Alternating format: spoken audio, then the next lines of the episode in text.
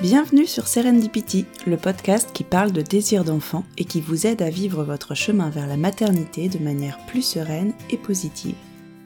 Je suis Mélanie, naturopathe spécialisée en fertilité et j'accompagne les femmes qui ont des difficultés à avoir un enfant à reprendre les rênes de leur fertilité afin d'augmenter leurs chances de concevoir.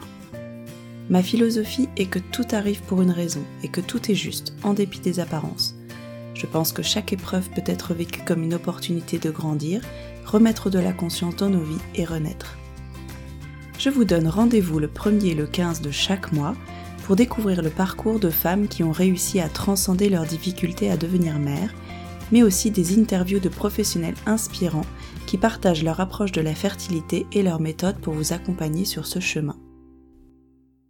Lorsqu'Elsa et son compagnon décident de se lancer dans l'aventure de la parentalité, Rien ne les prépare à ce qu'ils vont vivre. Leur histoire commence avec une grossesse arrivée trop tôt et un avortement choisi et assumé. Mais lorsqu'ils se lancent dans les essais bébés un an plus tard, Elsa apprend que sa trompe et son ovaire droit sont atrophiés et ne fonctionnent plus, et que son AMH est très basse. Et pourtant elle tombe de nouveau enceinte, mais fait une fausse couche juste avant d'entamer le protocole PMA. C'est la goutte d'eau pour Elsa, qui a l'impression que le sort s'acharne. C'est à partir de ce moment qu'un fossé se creuse entre elle et son compagnon, Elsa se noie dans la culpabilité, elle porte le poids de son avortement, de son infertilité, de la fausse couche, de sa tristesse. Et tandis qu'Elsa s'effondre et s'enfonce petit à petit, lui cherche à tout prix à s'accrocher et à rester positif. Quand elle aurait eu besoin qu'il accueille sa peine et sa détresse, il semble plutôt la renier et minimiser la situation dans un élan d'autoprotection légitime. Leurs chemins finissent par se séparer tant leur façon d'aborder cette épreuve est différente. Quatre mois après leur séparation, Elsa nous raconte son parcours sans aucune rancœur et avec un recul admirable. Malgré les difficultés, elle a su n'en garder que le positif. Aujourd'hui, elle a compris qu'elle pouvait être heureuse sans être mère et elle a appris à placer son bien-être en priorité. Je vous laisse découvrir cette magnifique leçon de vie. Bonjour Elsa, je suis ravie de te recevoir dans le podcast, j'espère que tu vas bien. Bonjour Mélanie, merci pour cette invitation, je vais bien, merci beaucoup et toi? Ça va très bien, merci. bah, on va commencer, comme d'habitude, par, te présenter. Donc, voilà, quel âge as-tu? Qu'est-ce que tu fais? etc. Alors moi je m'appelle Elsa donc, j'ai 33 ans, j'habite, à côté de Paris à Levallois. je travaille dans le design de mobilier. moi c'est une véritable passion pour moi, donc c'est un travail que j'aime beaucoup et à côté j'ai monté ma boîte depuis, le premier confinement, où je crée des objets en béton. Super. donc tout ça, ça m'occupe pas mal. et je suis célibataire donc depuis quatre mois après un parcours de PMA qui a été assez difficile, mmh. et qui a fait un petit peu voler notre couple aussi en éclats. Donc voilà, je suis là pour parler de tout ça. bah oui. bah écoute, on va commencer par le commencement dans ces cas-là et revenir un peu en arrière. Donc, quand est-ce que tu as rencontré ton, ton ex-compagnon du coup? Alors c'était il y a quatre ans. Euh, mmh Je venais d'emménager à Paris euh, le jour où je déménageais justement. Euh, j'ai fait j'ai fait mon emménagement et le soir même la crémaillère de mon meilleur ami et, et j'ai rencontré mon conjoint ce soir-là qui est un de tes collègues. Euh, donc nous, on s'est rencontrés et j'ai écouté euh, récemment en plus le podcast avec euh, Sandy, je crois que c'est ton premier épisode de, la saison 2. Oui, tout à fait. j'ai beaucoup rebondi à son histoire quand je l'ai écouté parce qu'on a à peu près le même parcours là-dessus, c'est-à-dire qu'on s'est rencontrés et deux mois après, je suis tombée enceinte. D'accord. Et également, on n'a pas voulu poursuivre la, la grossesse parce que, euh, parce que je venais d'emménager, qu'on ne se connaissait pas vraiment. Euh, au niveau financier, c'était pas du tout ça pour l'instant. Je venais d'acheter enfin, un, appartement avec une seule chambre, donc euh, rien ne, ne, collait pour qu'on puisse poursuivre cette grossesse. Et on a arrêté effectivement la, la pilule ensemble quand on s'est décidé, environ un an et demi après. Donc étant tombée enceinte une première fois rapidement, euh, je pensais que tout, euh, tout roulerait parfaitement et puis ça n'a pas été le cas du tout. D'accord. pour, pour remonter un petit peu aussi, quand est-ce qu'est apparu ton désir d'enfant? Est-ce que tu avais un désir d'enfant avant même de rencontrer ton compagnon? Est-ce que ça a toujours été quelque chose que tu as envisagé pour ta vie ou ça arrivé un petit peu plus tard? Alors moi, en fait, quand j'étais assez jeune, j'ai eu une opération, qui n'avait rien à voir avec, quelque chose de gynécologique, mais on m'a fait tout de même une célioscopie et on m'avait dit, je devais avoir, 15-16 ans, que j'avais sûrement un ovaire atrophié. Et je pense que ça a grandi en moi, dans ma tête, en me disant: «Ah attention», il m'avait dit, «Faites attention, peut-être qu'après 30 ans, vous aurez du mal à avoir un enfant».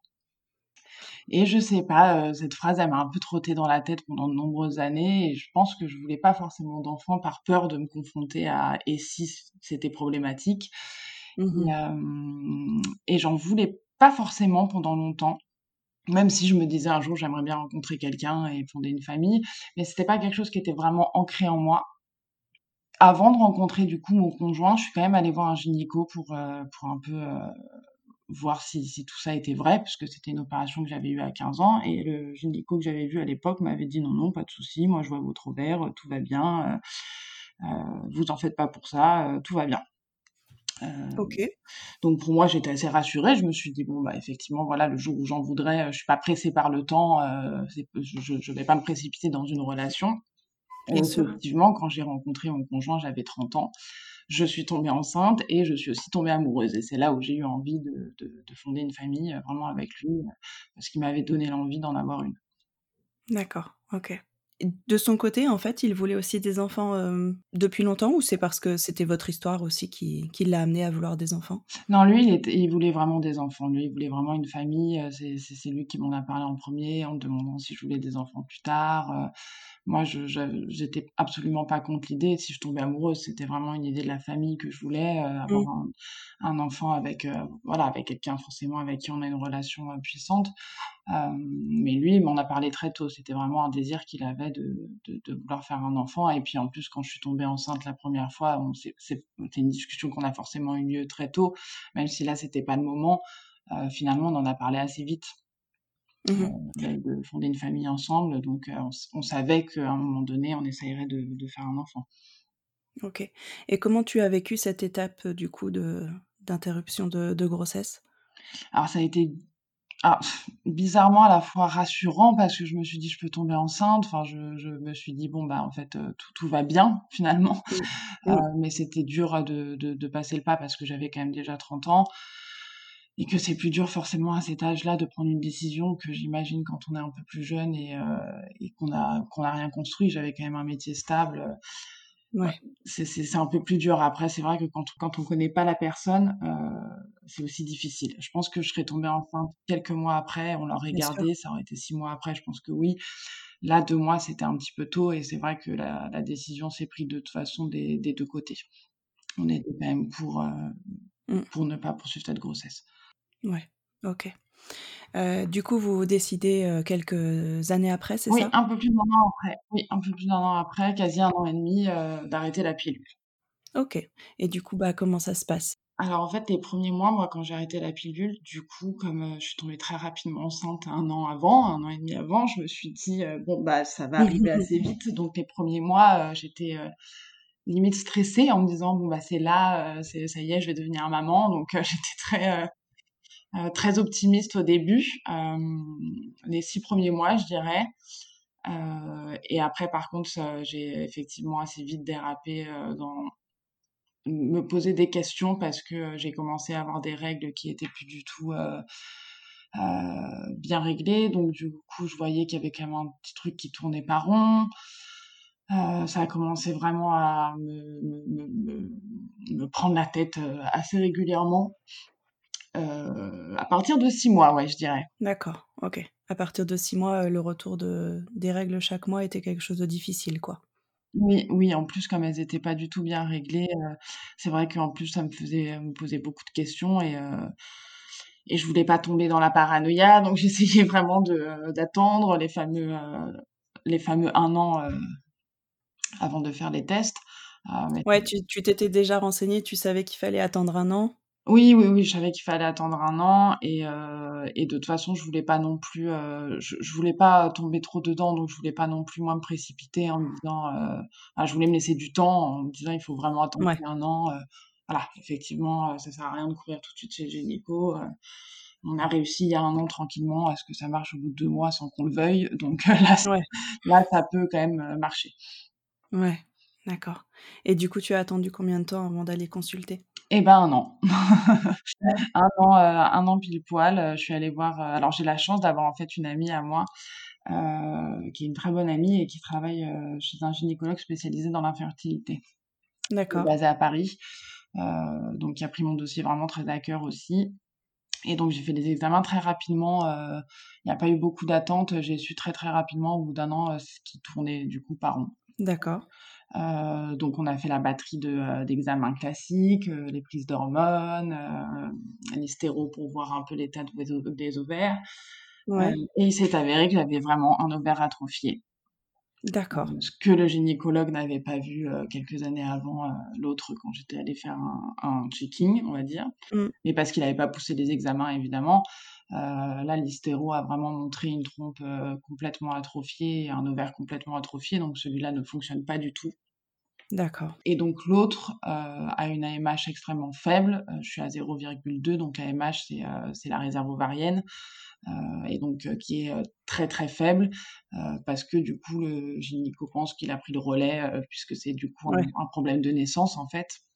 Mmh donc j'ovule sûrement tous les mois, mais que d'un seul côté et donc bah, forcément, ma réserve ovarienne à 33 ans commence à être très, très pauvre. D'accord, OK. Comment tu as vécu cette annonce? Ah ça a été un choc, ça a été très dur, hem, ça a été très dur parce qu'en plus, heu, voilà, j'ai fait tout ce qu'il fallait pas, je suis allée sur internet, j'ai regardé, heu, sur Google, je me suis renseignée, ça m'a complètement, détruite sur le coup, heu, Ouais. parce que je me suis dit: «En fait, ça ça va ça va jamais marcher», enfin je je voyais, quand je disais AMH à 0,2, je voyais, l'âge des ovaires, c'était 48 ans, j'étais là: «Mais mon Dieu, mais enfin ça va plus jamais marcher» et puis du coup, heu, je rebondis aussi sur l'histoire de Sandy quand on parle de culpabilité, d'avoir Mmh. justement avorté 1 an avant et de se dire, heu voilà, enfin maintenant quand on en veut, ça marche pas, on se dit: «Quel quel tour nous fait la vie en fait, heu, pourquoi, Ouais. pourquoi nous faire, nous faire faire passer par des étapes pareilles alors que, 1 an avant on a pris la décision de ne pas poursuivre» et c'est, assez dur à encaisser, ouais. La culpabilité Ouais. aussi, sur le moment est assez dure. Et dans votre couple justement, comment ça se passait? Alors à ce moment-là, heu, ça commençait déjà à être difficile parce que ça faisait 1 an d'essai naturel. Entre temps, lui, heu, son frère était tombé, heu, enfin son frère, du coup, la femme de son frère est tombée enceinte très rapidement, en en 1 mois de temps. Heu, c'est vrai que moi j'ai mais mal vécu en plus toutes ces grossesses autour de moi, que ce soit mes amis, heu, enfin c'était je j'avais pas de je le montrais pas, mais c'était très dur et les gens le voyaient, Mmh. si je le montrais pas, que j'avais, heu, je je vivais très mal cette période-là. Donc ça a été, dès ce moment-là, ça a commencé effectivement à avoir quelques tensions, dans dans notre couple parce que, lui est quelqu'un de très positif. Heu, donc en fait, il acceptait pas trop mes moments de doute et de et de crainte. Pour lui, on allait y arriver quoi qu'il arrive, il fallait pas que je me Ouais. désespère tout de suite et il fallait pas, heu, voilà, effectivement, se renseigner ensuite sur Google, je pense pas de toute façon que ce soit quand même une bonne idée, mieux vaut se rapprocher de Oui après, professionnels. malheureusement on le fait toutes. Oui, on le fait toutes, malheureusement. Mais après coup, je me dis que j'aurais peut-être dû aller plus en parler à des professionnels, heu, plutôt qu'à des enfin de de voilà, de lire sur Google, heu, des des choses qui sont très factuelles mais heu mais heu, mais qui correspondent pas à nos problèmes personnels qu'on a Bien sûr. qui sont différents dans la PMA. Ouais et lui de son côté, tous les tests étaient OK? Alors lui de son côté, quasiment tout oui, c'était il avait, une petite insuffisance au niveau de, heu, la mobilité mais Ouais. vraiment toute petite, je crois que c'était 50 % il était à 49 donc c'était vraiment rien d'alarmant, heu, le reste tout était, très bon. D'accord et du coup, tu portais la culpabilité? Exactement, ouais, ouais, je portais beaucoup la culpabilité de me dire, que, heu, bah, voilà, ça ça marchait pas à cause de moi. La culpabilité aussi de, heu d'avoir une vie à l'époque où j'ai un peu profité d'être bonne vivante, de me dire bah ça se trouve j'ai fumé des cigarettes donc je me suis auto sabotée pendant des années. Enfin ça a été très dur du coup tout même tout ce qui était point de santé de me dire j'ai peut-être pas pris soin assez de mon corps, je me suis pas mis aux produits bio. Alors ça faisait depuis que j'avais arrêté la pilule j'avais commencé à faire attention aux perturbateurs endocriniens mais jamais dans ma vie avant. Mmh. Euh, donc c'est vrai que, alors ça m'a permis de découvrir effectivement toutes ces choses-là que je connaissais pas, mais c'est vrai que du coup il y a aussi toute la culpabilité de se dire euh, j'ai rien fait durant toute ma jeunesse pour préserver peut-être ma fertilité parce que je ne savais pas et c'est assez dur. Ouais, si tu l'avais su plus tôt, tu l'aurais fait. Oui, sûrement. Ouais. Mmh. Mais ça c'est vraiment un, vrai vrai problème. Euh, c'est vrai qu'en fait on découvre tout un peu un peu tout ça bah, malgré nous, au moment où on a l'impression en tout cas que c'est trop tard et qu'on ne fait que culpabiliser de ne pas avoir su tout ça plus tôt. Ouais. Exactement, exactement. Tout ça dommage qu'on soit pas, enfin on commence à être informé, ouais. heureusement. mais c'est vrai que c'est dommage que que ce soit pas clairement dit tous les impacts que, euh, que, notre vie à côté pourrait avoir sur notre fertilité. Et aujourd'hui, on en parle plus parce qu'effectivement, le nombre de couples en PMA, euh, ça, ça devient effectivement impressionnant. Mais moi, de mon mmh. côté, le nombre d'amis qui sont en PMA ou qui sont passés, euh, c'est, ils sont nombreux. Et, et c'est vrai qu'on se dit qu'il y a forcément un impact quelque part et qu'il faut aller, faut faire les choses effectivement pour, voilà, pour essayer d'avoir un corps en meilleure santé, préserver sa fertilité surtout. Mmh. Oui, tout à fait. À cette époque-là, vous aviez déjà en fait, tu avais déjà des proches, ou des amis, en PMA? Tu connaissais déjà, en fait, le parcours, ce que ça impliquait? Alors non, j'avais pas d'amis proches à l'époque qui étaient en PMA. Euh, je savais ce que ça impliquait parce que euh, j'ai, j'ai une amie euh, qui, est, du coup homosexuelle, mais c'est pas le même parcours de PMA qu'on vit, qu'on vivait. Elle, a eu son enfant, je contente pour elle du coup. Ouais. Et mmh. mais c'était pas du tout le même parcours. mais je savais ce que ça impliquait parce qu'on on en parlait aussi. mais j'étais pas préparée non plus à ça au niveau psychologique. je savais ce que ça impliquait au niveau médical. Euh, mais je me doutais pas que ça pouvait avoir un impact aussi fort euh, sur euh, sa vie de tous les jours, sur son couple, sur sa manière de d'agir, de penser. Moi, ça c'est devenu une obsession à un moment donné, et c'est vrai que ça a été très très dur psychologiquement à, à tenir le coup. Ouais. Et du coup, donc après cette, cette hystéro, hystérosalpingographie, le, le gynécologue t'a tout de suite parlé de PMA Alors oui, il m'en a tout de suite parlé. Il m'a parlé tout de suite de FIV. Euh, pas de d'insémination. Il m'a dit on va on va passer à la FIF tout de suite parce que euh, on n'a pas trop le temps. D'accord. Euh, donc il m'a dit, je te, alors on a fait les examens en août, ça faisait un an que j'avais arrêté ma pilule. Il m'a dit, je te laisse encore quelques mois, deux trois mois pour voilà préparer à l'idée, monter ton dossier, aller voir les, les anesthésistes, etc. essayer en attendant toujours naturellement. Euh, et on fait ça fin d'année, euh, fin d'année, donc c'était 2019. Ok. Est-ce qu'il vous a proposé, oui, à tous les deux ou à toi au moins, un accompagnement psychologique? Alors, il m'en a parlé. c'est vrai que moi, sur le coup, je ne pensais pas forcément à, ça. Je me disais, je vais tenir le coup. je me pensais un petit peu plus forte que ça. et en fait, j'en ai pas forcément retenu l'information. Enfin, c'est pas pas quelque chose sur le coup. Je me suis dit.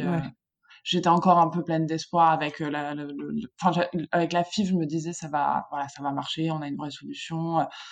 je m'attendais pas à toute l'année que j'allais passer après. Donc, euh, c'est vrai que j'avais encore beaucoup d'espoir.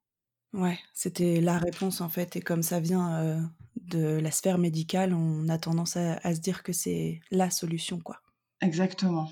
Ouais. Exactement. Et euh, donc, on prépare le dossier et arrive le mois d'octobre. Octobre, donc avec mes, mes, mes règles qui n'étaient pas du tout, qui, qui, arrivaient à des moments alors qu'elles ne devaient pas du tout arriver maintenant. Mmh. J'ai des saignements et deux, trois jours après, une grosse douleur. Je vais voir mon gynéco, je me pose pas trop la question sur ce que c'est, je sais juste que j'ai mal, je vais le voir et, il me fait des examens et j'avais même pas vu d'ailleurs sur la prise de sang, mais il demande une prise de sang pour savoir si je suis enceinte et il m'appelle et il me dit Elsa, voilà, tu, tu es enceinte. D'accord. sauf que je comme je saignais et que j'ai une douleur, il m'a prévenu tout de suite. Il m'a dit: «Je veux pas que tu prennes cette information par pour l'instant comme une bonne nouvelle. voilà, malheureusement, tu as tous les symptômes d'une fausse couche, donc c'est très récent. Tu es enceinte depuis 2 semaines». Donc c'est vraiment très, très récent. voilà, normalement, ça devrait s'évacuer, mais on va refaire une prise de sang dans 48 heures pour voir si le taux augmente, mais ah, ne te fais pas trop d'espoir parce qu'effectivement, euh, tu as tous les symptômes euh, qui disent que euh, tu, ne vas pas poursuivre cette grossesse. mais comment tu as vécu ça? Ça a été très très dur aussi pareil parce que bah parce que ça fait un an qu'on attend de tomber enceinte qu'on nous fait passer deux mois avant voilà une, panel de d'examens qui vous dit qu'en plus ça va être très très compliqué et, et là je tombe enceinte et en plus bah je, je, le perds ça a été sur le moment ça a été vraiment très douloureux je me suis dit, la vie est injuste. je me suis dit, c'est pas juste. Je, je peux pas euh, et faire un avortement et maintenant une fausse couche. Enfin, je, je me suis dit, c'est trop. Mmh. Euh, et du coup, j'ai refait ma prise de 148 heures après. Le taux euh, va commencer à chuter. Donc, voilà, de toute façon, au vu des symptômes, j'avais continué pendant 48 heures à, à, perdre beaucoup de sang. Donc, je, voilà, je me faisais pas trop d'espoir non plus. Ouais. essayer, même si on s'en fait toujours un tout petit peu. peut-être, peut-être que c'est juste un saignement du début, peut-être que c'était juste une douleur, mais mais bon, c'était des saignements quand même assez importants, donc je me doutais que c'était voilà qu'il y avait quand même quelque chose qui allait pas. Ouais. Donc quand j'ai reçu les résultats, voilà, ça a mis un peu de temps à, se digérer et, c'est là où avec mon conjoint ça a commencé euh, beaucoup à battre de l'aide, c'est que lui il n'a pas du tout vécu de la même manière. Il me disait mais Elsa tu savais même pas que tu étais enceinte, on te l'a appris, tu, on t'a dit tout de suite que tu allais sûrement pas poursuivre la, la, la, grossesse. Enfin il faut pas te mettre dans des états comme ça et j'ai pleuré moi pendant trois jours non-stop euh, dans mon lit. Euh, J'arrivais pas à sortir du lit, j'étais en train de pleurer euh, toute la toute la journée, toute la nuit.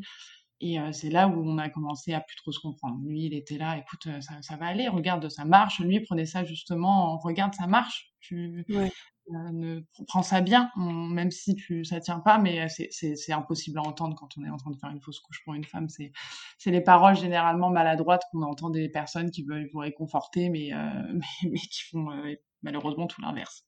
Ouais, de quoi de quoi t'aurais eu besoin en fait à ce moment-là? Comment t'aurais aimé qu'ils réagissent euh, bah, simplement en fait, euh, qu'il soit présent et que, euh, j'aurais aimé limite aimé qu'il dise rien, juste on se fait un câlin, on dit: «Ça ira» et voilà, ça ira, on va se battre ensemble, on est ensemble, quoi qu'il arrive, voilà, ce moment est dur, En fait, qu'il accueille ta peine et qu'il la repousse pas, en fait. Exactement, exactement. Je me suis sentie beaucoup culpabilisée, en fait, de pleurer, d'être, de pas être bien, de pas remonter la pente tout de suite. Euh, moi, j'ai tendance à, quand il m'arrivait une mauvaise nouvelle, je l'évacue, je pleure le moment que ça dure et après, euh, voilà, après on, est en paix et on avance. Mais j'ai besoin de ce moment-là. J'ai besoin de ce moment où j'évacue un peu ma peine parce que j'ai pas envie qu'elle reste coincée justement. Euh, et lui, il le vivait pas du tout comme ça. Lui, c'est quelqu'un qui monte pas ses sentiments, donc qui est, qui est très positif tout le temps. Et les moments où moi j'étais pas bien, c'est des moments où il savait pas trop comment réagir. Euh, je le blâme pas du tout. Hein. C'est vrai que c'est compliqué euh, quand on est en couple. C'est pour ça que euh, moi, je regrette qu'on ne se soit pas fait suivre ou au moins qu'on n'ait pas eu des conseils peut-être un peu plus poussés sur tout ça, sur comment le vivre en couple, parce que c'est vrai qu'il y a des moments où on peut vraiment avoir des disputes. En plus, à des moments où c'est pas bon de se disputer, on mmh. devrait couder. c'est vraiment pas le moment de, de, mais parce que les voilà, les sentiments sont à fleur de peau. C'est c'est des moments où on est on est bouleversé, on réagit mal des deux côtés. Donc c'est vrai que c'est ça a été le, le, le, premier moment où ça a été très dur entre nous. C'était au moment de cette fausse couche parce qu'on l'a pas du tout vécu de la même manière. Pour lui, c'était plus limite un signe d'espoir. Ouais. Euh, que, que, voilà, ça pouvait marcher, qu'il fallait que pas que je le prenne comme ça, qu'il fallait que euh, que j'avance, que j'avais eu euh, la chance entre guillemets de pas le perdre à deux trois mois. Il voyait que le positif en fait, et moi j'étais là à voir que le négatif sur le moment T, en étant là, laisse-moi tranquille, je, je, suis en train d'évacuer. Mmh. c'est déjà très difficile, on en reparlera, on en reparlera, mais pas là tout de suite. Et lui, il était effectivement très direct tout de suite, mais moi j'avais besoin d'un certain temps pour, pour encaisser. Est-ce que ça t'a réussi à lui exprimer sur le moment? Non, pas sur le moment, justement. Vous étiez en, en froid, en fait. Enfin, c'était trop opposé, en fait, les deux façons de voir les choses. C'était ça, et c'était très, très dans l'émotion, donc forcément, les discussions tournaient pas comme il fallait. On était sur le moment très bouleversé, moi surtout. donc les discussions ça menait pas à grand chose malheureusement, mais c'était sur des moments où on aurait peut-être juste eu besoin de se prendre dans les bras justement et voilà. et juste se soutenir parce que c'est quand même des moments assez difficiles. Oui. Et je pense qu'on n'est pas préparé, c'est vrai, en tant que couple, si on n'a pas de suivi psychologique à savoir euh, ce, par quoi on va passer. Parce que la fausse couche, moi, je m'y attendais pas du tout un mois avant. On me dit, tu vas passer par une FIF parce que ça va être compliqué. Euh, à aucun moment, je m'attendais à faire une fausse couche. Donc, c'est vrai que euh, c'est c'est très perturbant sur le moment. On se prépare à une FIV, on se prépare à tout ça, et finalement, c'est une fausse couche qu'on obtient. Donc, c'est très psychologiquement, d'un coup, on... enfin, c'est des ascenseurs émotionnels assez, assez importants quand même. Ouais, c'est très déstabilisant, ouais. Ouais, ouais, ouais. Mmh. OK et bah, du coup, comment ça s'est comment ça s'est enchaîné? Alors ça s'est enchaîné que du coup, on annule la FIF parce qu'il fallait que mon corps se remette quand même un petit peu. Ouais, du coup, en plus, ça fait que repousser le le protocole, donc ça aussi à avaler. Donc on annule tout, on annule tout en octobre, hein, on nous dit: «Écoutez, on reprend ça en janvier-février». Janvier-février, ça commençait à m'arriver depuis juillet 2019. J'ai encore une aménorrhée, donc plus de règles pendant un ou deux mois. Ouais. qui veut dire que parfois je n'ovule pas. Et donc là, on attend, on attend que ça revienne. On met sous traitement pour un peu rebooster tout ça. Et le confinement arrive. donc, donc le confinement arrive, donc tout est reporté encore une fois. Euh, donc on se dit que bah on va essayer naturellement en attendant. De toute façon, euh, voilà, on, ne sait jamais. Euh, donc on essaye naturellement. Bon, le confinement, c'est encore un petit coup dur à apporter sur sur tout ça. moi, je, ça me commençait à me à vraiment m'obnubiler, à être dans mon esprit quasiment H24. Euh, j'ai commencé à ce moment-là à me renseigner justement à découvrir ton compte, à découvrir des comptes euh, comme Tata Gracie qui sont très drôles sur l'humour, à porter la PMA et un petit peu plus en rigoler.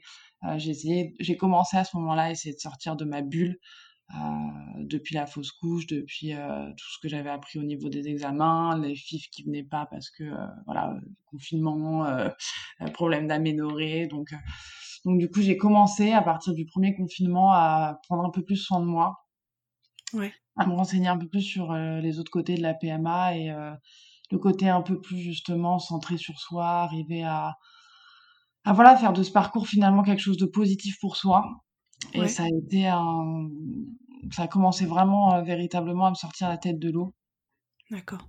Et, et, du coup, j'ai pris le confinement pour un mal pour un bien, comme on dit. D'accord. Et est-ce qu'avec le recul, du coup, quelques mois après cette, cette fausse couche, est-ce que tu avais réussi à, à, voir les choses comme ton compagnon, c'est-à-dire comme quelque chose malgré tout de positif et qui te montrait que tu pouvais tomber enceinte naturellement? Non, j'ai eu du mal à le prendre comme ça. j'ai eu du mal à le prendre comme ça parce que du coup, sachant que mes ma réserve ovarienne était mauvaise, voilà, ils m'ont dit vous avez peut-être des, des ovaires de mauvaise, enfin des ovules pardon de mauvaise qualité. Ouais. Euh, c'est pour ça que ça s'accroche pas. Donc c'est vrai que du coup ça m'a. Enfin, euh, je gardais espoir. Hein. Moi, je gardais espoir, mais je me disais mince, c'est peut-être pas bon non plus. Alors oui, euh, il y a fécondation, mais est-ce que est-ce que ça tiendra aussi pour la prochaine Bon, là, je sais pas pourquoi la fausse couche c'était vraiment quelque chose que j'avais pas envisagé. J'avais envisagé que ce soit difficile de tomber enceinte, mais pour moi, comme on avait avorté, il avait tenu, c'était vraiment quelque chose que j'avais même pas envisagé. Donc c'est vrai que moi, ça m'a rajouté juste une petite peur supplémentaire de me dire, bon, euh, euh, ok, il faut féconder, mais il faut aussi que ça s'accroche. Ouais, je comprends. Donc ça a été plus finalement euh, un stress supplémentaire. Ouais. Mais après le confinement, effectivement, enfin pendant le premier confinement, bah, c'est là où j'ai créé aussi ma marque de béton, où je me suis occupée, où j'ai beaucoup commencé à, à lire sur, euh, sur les bienfaits de la naturopathie, sur le yoga, sur comment un petit peu se recentrer sur soi. Ça a été une période où de toute façon on n'avait pas trop le choix. Mmh. Euh, donc ça a été euh, pour moi assez salvateur ce confinement là sur, ce, sur ça parce que en plus là j'ai commencé à avoir un peu le positif en me disant de toute façon tu ne peux plus rien faire donc voilà il va falloir l'accepter et maintenant il va falloir vraiment accepter tout ça et, et aller de l'avant euh, ça m'a vraiment ouvert les yeux et permis de, de me recentrer sur moi et de faire beaucoup de, plus de choses euh, voilà, au niveau de, de la naturopathie, de, tout ce qui pouvait être bon pour son corps. Mmh, OK et du coup, tu as décidé de te faire accompagner ou c'était vraiment, par toi-même? Alors là, j'avais décidé de vouloir, heu, me faire accompagner. J'ai commencé à voir, heu, un sophrologue. Mmh mh. Heu, depuis la rentrée, là, je vois un psychologue aussi. Je sav bah, j'ai commencé à me renseigner, pas tout de suite aller voir les gens, mais à me renseigner justement sur les bienfaits de tout ça, de la psychologie. J'ai suivi beaucoup de comptes Instagram qui parlaient de, bah, comme le tien, hein, de la Mmh. PMA, de des d'aborder un petit peu des des posts avec formule magique pour Mmh heu, qui aident beaucoup d'ailleurs. Moi, je reprends beaucoup ces ce ce genre de de posts Instagram, ça m'aide beaucoup. Ouais. Heu et heu et là, depuis, oui, quelques mois, je vois un psychologue pour essayer un petit peu d'évacuer tout ça parce que maintenant il y a plus de PMA pour moi étant célibataire, mais je reste quand même infertile donc c'est vrai qu'il faut ça bouleverse aussi quand même beaucoup de choses dans ma vie célibataire de me dire, qu'au qu'enfin, il va falloir maintenant l'annoncer à quelqu'un d'autre. C'est-à-dire que c'est plus quelque chose que j'ai découvert avec mon 1er conjoint où on est ensemble en couple dans la PMA. Heu, c'est rare maintenant d'avoir des discours de femmes célibataires qui sont seules, heu, infertiles, mais qui attendent quand même de vouloir quelqu'un pour reconstruire une famille. Mais comment l'annoncer? Comment en parler? Voilà, c'est une autre étape, ouais. c'est une autre étape, ouais. Ouais, ouais, quand le couple, vole en éclats là-dessus, après c'est une autre étape de se reconstruire toute seule et de voilà, de se reconstruire avec, heu heu, voilà, ave ave avec ce différend qu'on a. Ouais et après le confinement, est-ce que vous avez quand même tenté une FIV? Oui, on a réussi à la tenter en juillet. Heu, on a retenté, heu, en juillet donc heu, comme, j'avais très peu de de j'en avais 3-4 dans un dans l'ovaire gauche qui me restait. Donc déjà, il y en avait très peu à ponctionner, quand il m'avait fait les échos et en fait donc bah, j'ai il m'a mis, sous sous sous, sous piqûre. Un bon traitement assez puissant, j'avais 3 Ouais. piqûres à faire par jour. Hem, donc c'était assez puissant et on n'a pas réussi à faire, à avoir un seul ovocyte mature. Donc ça a été un très un gros coup dur aussi. 0, il m'a dit: «Voilà, je suis désolé, il y a rien, tu pourras pas te faire ponctionner». D'accord. On a même fait une insémination, heu, parce que voilà, on a fait, on a fait les piqûres donc il m'a dit: «Tu as quand même un ovule, heu, qui va sortir donc on va pas on va quand même essayer». Mais mais ça a rien donné donc et on est partis en vacances et c'est en en rentrant de vacances qu'on s'est séparés. D'accord. Donc ça a été notre unique tentative, vraiment. OK et pour toi, c'est vraiment lié à la PMA, cette séparation? Beaucoup. Il y a il y avait des problèmes, en fait, ça ça a révélé beaucoup de nos caractères, hem, en dehors, c'est-à-dire que, heu heu, la manière de réagir aux choses, la manière de de se comprendre. Après, du coup, ça a lié beaucoup de disputes parce qu'on était on était pas pareils. Moi, par exemple, je voulais, je je voyageais beaucoup avant, heu, avant tout ça et c'est vrai que j'ai mis en en parenthèse les voyages parce que je passais en priorité, heu, la PMA. C'est-à-dire que si un mois, il fallait qu'on puisse tenter la FIV, c'était, heu, voilà, je programmais pas de vacances parce qu'on savait pas quand on pouvait tenter la FIV et moi, c'était ma priorité. Donc je Ouais. préférais me priver de vacances, que de de de louper un mois où, heu, j'aurais pu faire une FIV et heu et lui était pas du tout dans cette optique-là. Pour lui, c'était, «Il faut qu'on profite de la vie, voilà, on va pas s'empêcher de vivre pour ça, ça va nous bouffer». Donc c'est vrai que ça a révélé aussi plein de priorités qu'on avait et moi, mine de rien, heu, c'était quand même une priorité. Alors peut-être un peu trop de mon côté et lui peut-être un peu, heu, un peu moins, heu, du sien.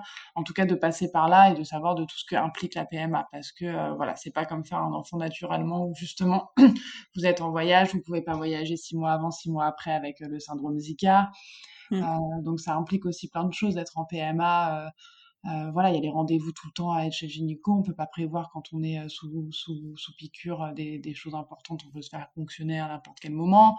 Enfin, ça ça bloque quand même un planning et un couple, sur, quelques mois et il faut être prêt à le vouloir. Ouais. Est-ce qu'il s'impliquait dans dans justement tout tout le protocole? Heu, est-ce qu'il était présent au rendez-vous? Est-ce qu'il faisait les injections? oui, il était présent au rendez-vous, heu, ouais, ouais, il était présent au rendez-vous. Il m'accompagnait, heu, lors des des rendez-vous. Alors pas tous parce que lui, il avait un métier où il travaillait pas à côté de Paris, mais dès qu'il était, dès était disponible, il venait.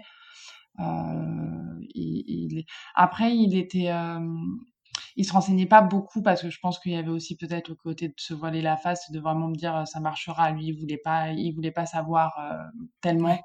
Heu, je pense que voilà, pour lui, ça allait marcher et je pense que ça a été très dur pour lui aussi. et je pense que on l'a vécu vraiment différemment. Lui, lui, il avait vraiment envie de d'y croire et de surtout pas se mettre dans les dans les, dans les mauvaises ondes. Euh, et moi, j'avais l'impression d'être quand même un petit peu plus réaliste parce que on m'a souvent parlé du don d'ovocytes et qu'on a commencé à m'y préparer. Euh, à un moment donné, je suis allée voir un autre gynéco pour avoir un deuxième avis. Il m'a dit, lui, clairement, euh, moi, voilà, avec tout ton parcours, ça sera, on essaye une FIV et si ça marche pas, si tu donnes rien non plus encore à la deuxième stimulation, t'arrêtes tout et c'est don d'ovocytes. Donc, on avait déjà commencé à m'en parler. Euh, donc c'est vrai que moi, je voyais pas le côté positif, mais plutôt réaliste aussi de la chose. Je commençais à accepter le fait que j'aurais sûrement besoin d'un don d'ovocytes, encore plus aujourd'hui, sachant que je suis célibataire et que voilà, je, je, il va me falloir quand même un peu de temps pour me reconstruire après cette séparation. Donc du coup, je suis pas sûre de pouvoir euh, avoir un enfant naturellement dans un, deux, trois ans. Ouais. Donc je me prépare vraiment à l'idée de et lui il voulait pas en entendre parler. Euh, il voulait pas en entendre parler. C'était on va y arriver. Mais euh, moi j'avais aussi le côté réaliste où ok mais si ça ne marche pas, qu'est-ce qui se passe? Qu'est-ce qu'on mmh. fait? Oui. Donc euh, ça a créé beaucoup de disputes euh, voilà qui euh, où on n'était pas prêt. on n'était pas prêt à certaines discussions ou peut-être pas seul. Peut-être qu'on aurait dû justement voilà pour de grosses discussions comme ça sur le don d'ovocytes c'est c'est quand même ça bouleverse un couple, une idée de la famille. Il faut. Euh, c'est des discussions peut-être qui méritent d'être accompagnées par des professionnels euh, quand on vous en parle pour la première fois.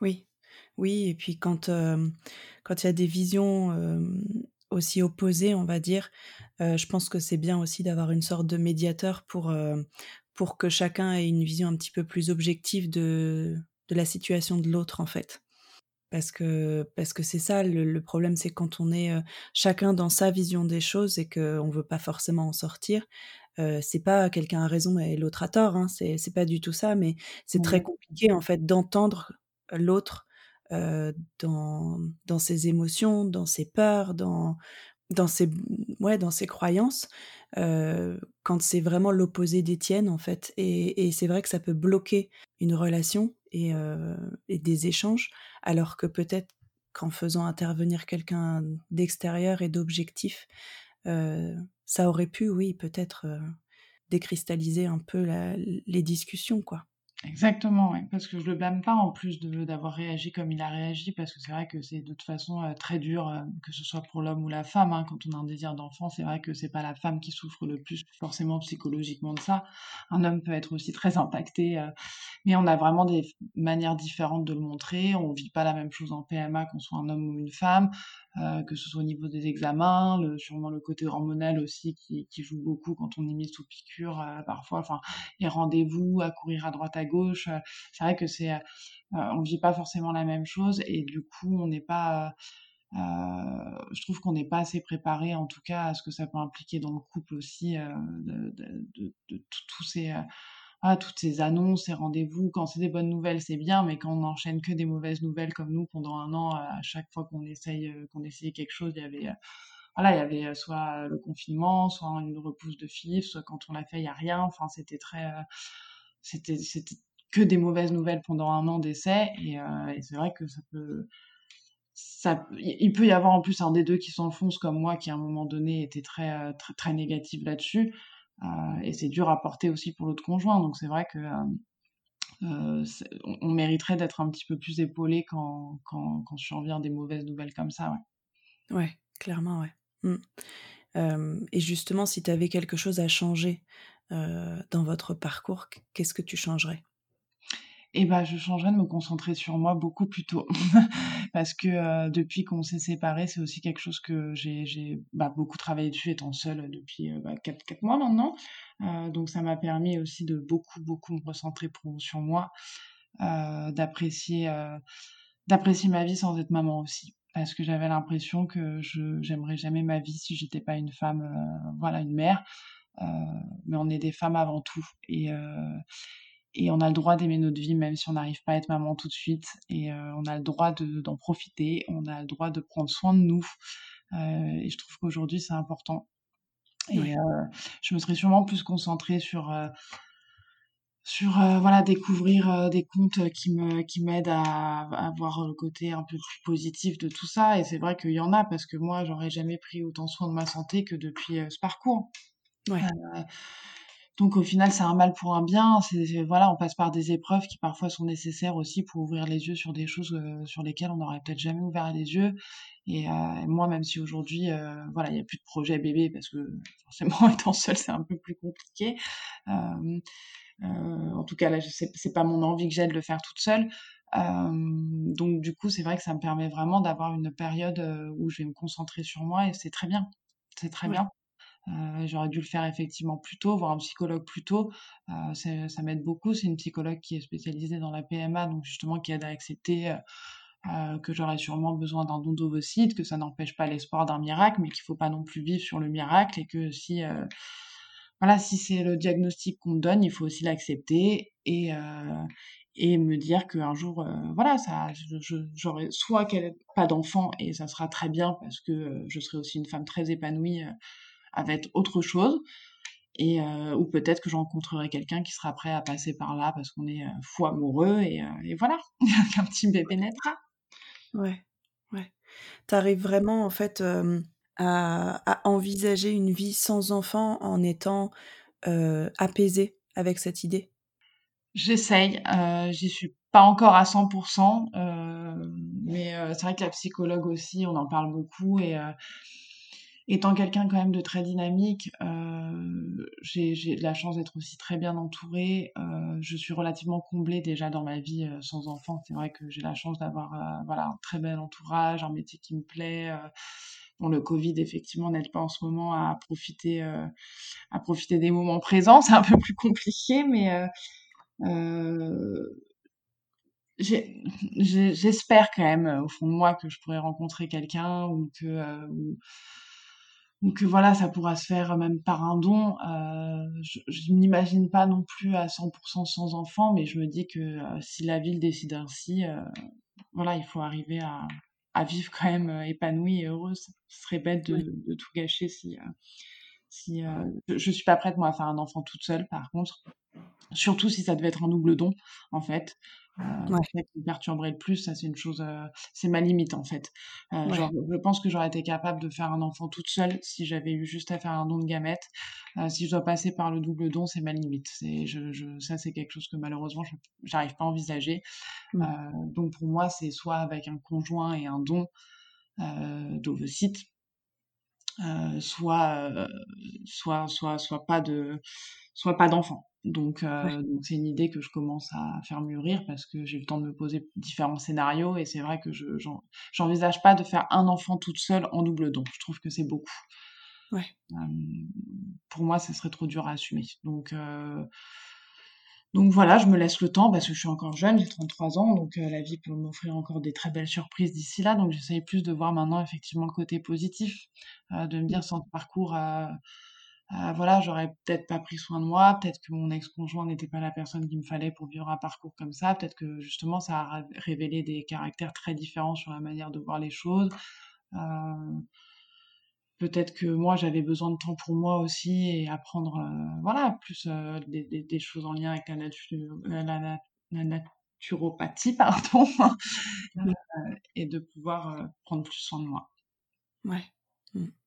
Et est-ce que vous en aviez parlé autour de vous pendant que vous étiez dans le parcours? Ah oui, oui, oui, on en avait parlé autour de nous. Euh, c'est vrai que les gens qui étaient autour de nous, eux, euh, c'était plus de mon côté euh, qu'ils étaient en PMA. mais quand on a parlé de, avec ses amis à lui, de son côté, non, personne ne connaissait ça. Donc c'est vrai que parfois les conseils étaient allaient souvent dans son sens, un peu maladroit, arrête d'y penser, ça, ça va bien seul, partez en vacances, euh, ce, genre de phrases qu'on déteste entendre euh, quand, pardon, quand on est en PMA. Euh, donc voilà, c'était pas, c'était un peu dur parce que du coup, ça menait aussi à des, à des disputes après. Ouais. Tu t'es sentie un peu seule en fait dans tout ce parcours. Beaucoup. Je me suis sentie très jugée parce que parce que j'étais pas positive et ils avaient raison là-dessus, mais du coup ça, en fait, c'était un cercle vicieux. Du coup, comme je me sentais jugée, ça me rendait encore moins positive. Je me disais bon bah tout est de ta faute. Au final, non seulement t'es vraiment infertile et en plus comme t'y penses tout le temps et pas bien, tu dois te bloquer. donc j'étais vraiment, puisque les gens te le disent, ils te le disent tous. donc du coup j'étais mais c'est vrai que voilà, j'ai une période où j'étais pas heureuse. J'étais clairement pas heureuse, donc euh, ça me tournait dans la tête tout le temps. Euh, je, je me faisais que des mauvaises, euh, que des mauvais scénarios parce que j'avais que des mauvaises nouvelles. et c'est vrai que ça tournait dans ma tête. Et aujourd'hui, je suis beaucoup mieux d'avoir accepté et d'être un peu sortie de, de cette spirale infernale. Ouais. Oui, ça te fait du bien aussi d'avoir d'avoir mis en pause en fait toute cette pression, cette charge mentale et cette culpabilité au final. Exactement. Et je pense que faire une pause parfois, c'est quand, on enchaîne en tout cas les mauvaises nouvelles, c'est c'est aussi parfois nécessaire de faire une pause de quelques voilà quelques temps selon les personnes. Hein. Il n'y a pas de temps à juger, mais mais c'est vrai que parfois quand on est trop dans la spirale infernale, quand, on s'est séparés, au début, moi, je, lui ai dit, on peut peut-être faire une pause de simplement de PMA. Euh, et déjà voir si on arrive à, à, se remettre un peu euh, voilà dans une vie plus normale on va dire que tout euh, tourne autour de ça et les rendez-vous etc et tout le temps pressé parce que comme on m'avait dit à MH faible il faut aller vite. Euh, mais parfois une pause c'est nécessaire aussi et on l'a pas prise finalement on l'a prise chacun de notre côté mais au final moi ça m'est très très bénéfique de voilà de penser à moi que comme je te dis d'aller voir un psychologue de pouvoir en parler mais plus détendu avec un spécialiste, d'arrêter d'en faire un, un, sujet quotidien, un sujet de mes soirées, un sujet avec mes copines. Euh, voilà, maintenant j'arrive à rigoler, à parler de, choses beaucoup plus détendues. Euh, euh, voilà, donc c'est vrai que ça fait du bien. Ouais. Et est-ce que tu penses que hum, le fait que les médecins aient pu être un peu alarmistes a accentué bah, ta culpabilité et le fait que bah voilà tu peut-être le, côté obsessionnel de ce parcours?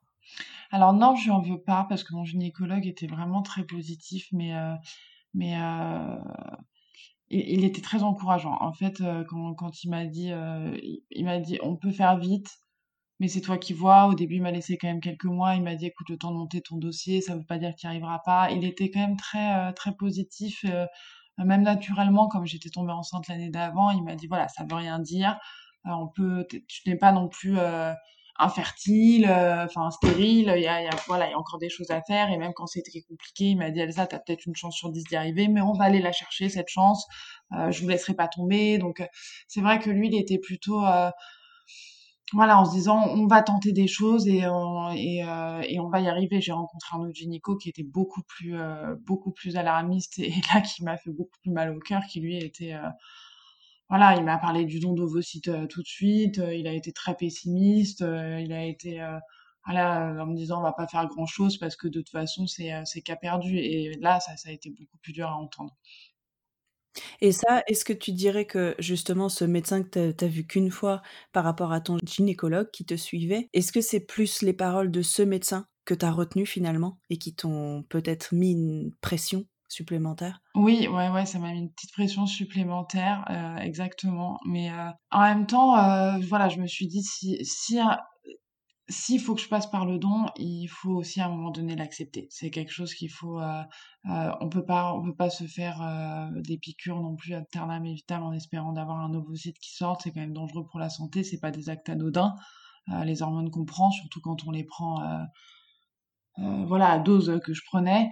Ouais donc il y a une certaine conscience aussi à avoir de se dire qu'on va pas tenter euh, cinq six fois des piqûres d'hormones pour espérer euh, s'il y a rien qui vient euh, s'il a rien qui vient. Donc c'est vrai que moi j'ai beaucoup d'aménorrhées j'en ai eu beaucoup là depuis même qu'on est séparés c'est ça fait au moins un an et demi que mes cycles sont complètement irréguliers. Je peux ne pas avoir mes règles pendant trois quatre mois c'est quand même des signes de préménopause assez précoces euh, que, que j'ai, même, euh, voilà, je le sens sur mon corps. Donc, j'essaie de prendre soin vraiment de ma fertilité, de la préserver le plus possible que, que, que je pourrais en, voilà, en mangeant bio, en faisant attention aux perturbateurs endocriniens, en prenant soin de, de, mon corps. Mais c'est vrai qu'il faut aussi se rendre euh, compte des choses et accepter la réalité. Donc, je suis dans un entre-deux. Je garde l'espoir qu'un miracle peut toujours arriver, mais qu'il faut aussi accepter, accepter la réalité. Donc, quand il m'a dit ça, ça a été dur sur le coup, mais en même temps, je pense que c'est nécessaire d'avoir plusieurs avis et de, savoir que voilà, ils sont tous d'accord pour dire que euh, ça serait un miracle. D'accord. Qu'est-ce que tu pourrais conseiller aux, personnes qui nous écoutent et qui vivent un parcours PMA ou qui vont commencer un parcours ou en tout cas qui sont dans cette attente, ce projet bébé quel serait ton conseil en fait Si toutefois on peut donner des conseils, mais en tout cas, voilà, qu'est-ce que tu aimerais leur dire? Alors, j'essaierai de leur dire déjà en couple de euh, beaucoup, euh, beaucoup discuter, euh, de se réserver des moments à deux, loin de tout ça, d'essayer, en tout cas, même si c'est une journée, un petit week-end, voilà, de pouvoir essayer de s'évader entre les périodes de, de, de FIV ou d'insémination, voilà, de pouvoir s'accorder beaucoup de temps à deux, parce que c'est un parcours je pense soit qui rapproche, soit qui peut beaucoup éloigner. Donc, euh, donc il faut pas se laisser abattre. Euh, je conseillerais aussi de suivre des comptes comme le tien, qui aide beaucoup, euh, qui aide beaucoup à prendre ça de manière positive, qui aide à se concentrer sur soi, à prendre soin de son corps.